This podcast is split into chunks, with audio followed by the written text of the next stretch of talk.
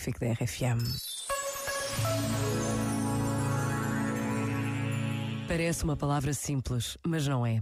O perdão de que tanto se fala implica uma verdadeira conversão de vida, como se fosse possível entrar dentro do nosso coração e virá-lo de pernas para o ar. Perdoar, amar, esquecer memórias. Quando estamos de férias, temos mais tempo para pensar no que somos e queremos ser. Perdoar faz parte da identidade de ser cristão e basta a pausa de um minuto para intuirmos que perdoar é um dos maiores desafios das nossas vidas. Pensa nisto e boa noite. Este momento está disponível em podcast no site e na app.